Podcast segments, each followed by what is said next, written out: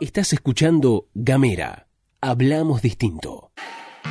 Hoy es lunes 15 de marzo y están pasando cosas. Vecinos de la margen sur reclaman por un camino alternativo. La pandemia dejó tecleando al comercio. Te contamos lo que se sabe detrás de los piedrazos al presidente y cómo está la situación en la comarca andina. Y metieron en cana a Janine Áñez. Vos ponés la pava y nosotros las noticias. Luz Escarpati y Gastón Lodos presentan la agenda en 10 minutos. Esto es la pastilla de Gamera.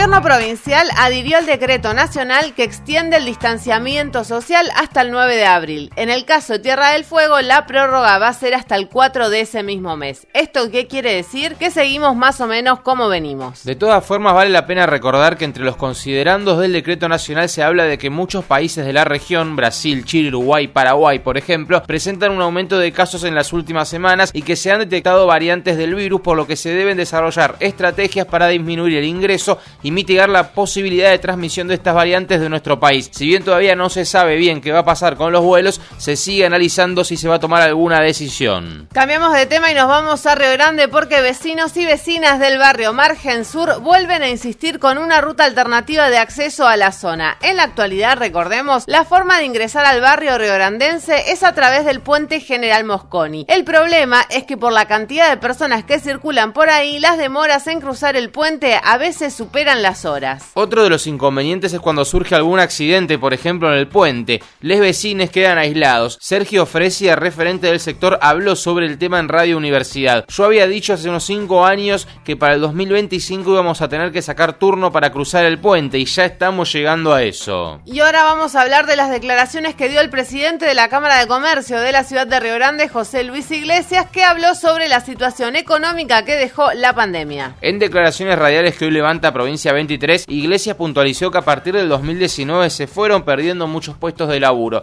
Además del COVID-19, otro componente que suma a la poca estabilidad tiene que ver con la vigencia del subrégimen basado en la 19640. Otra de las situaciones con las que se encuentra el comercio hoy tiene que ver con la poca capacidad de consumo de la sociedad en general. Por un lado, esa capacidad se ve afectada por el incremento de precios fruto de la inflación. Por otro lado, las tarjetas en general del público consumidor están endeudadas, lo que hace que les insuma una parte para financiar su déficit mensual. Esto lo dijo Iglesias y esto implica que parte de los recursos que ingresan a las familias son destinados justamente a financiar sus deudas de las tarjetas. Seguí nuestros contenidos en gamera.com.ar.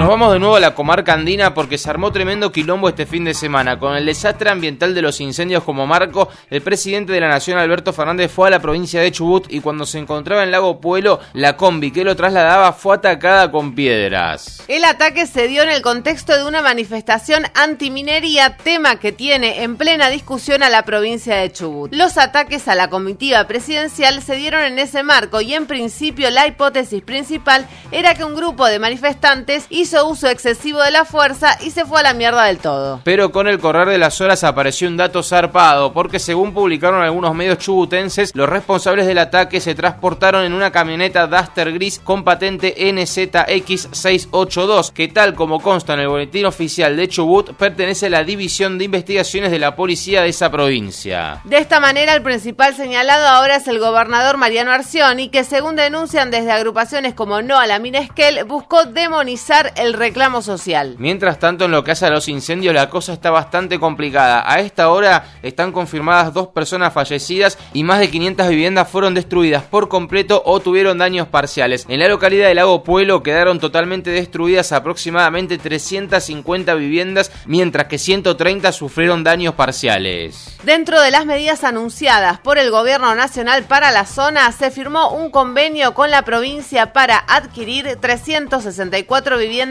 transitorias de construcción liviana y rápida para solucionar la emergencia de que toda esa gente se quedó sin techo. Además, se van a usar 170 millones de pesos para obras de infraestructura y para la provisión de agua y energía, diferentes insumos por parte del Ministerio de Salud para que la situación no se desbande desde lo sanitario y entre otras cosas, bocha de alimentos y artículos de higiene y demás para la vida diaria. Nos vamos con una internacional porque la Fiscalía General de Bolivia solicitó este domingo la prisión preventiva preventiva por seis meses de la expresidenta de facto Janine Áñez, que además fue detenida el sábado en Trinidad, capital del departamento amazónico del Beni, por su participación en el golpe de Estado contra el exmandatario Evo Morales en 2019. Áñez y dos detenidos más están acusados formalmente de sedición, terrorismo y conspiración y en las últimas horas la justicia boliviana confirmó la preventiva de cuatro meses. De esta manera nos vamos, nos despedimos, te deseamos una excelente jornada y un gran comienzo de semana. Hasta la próxima.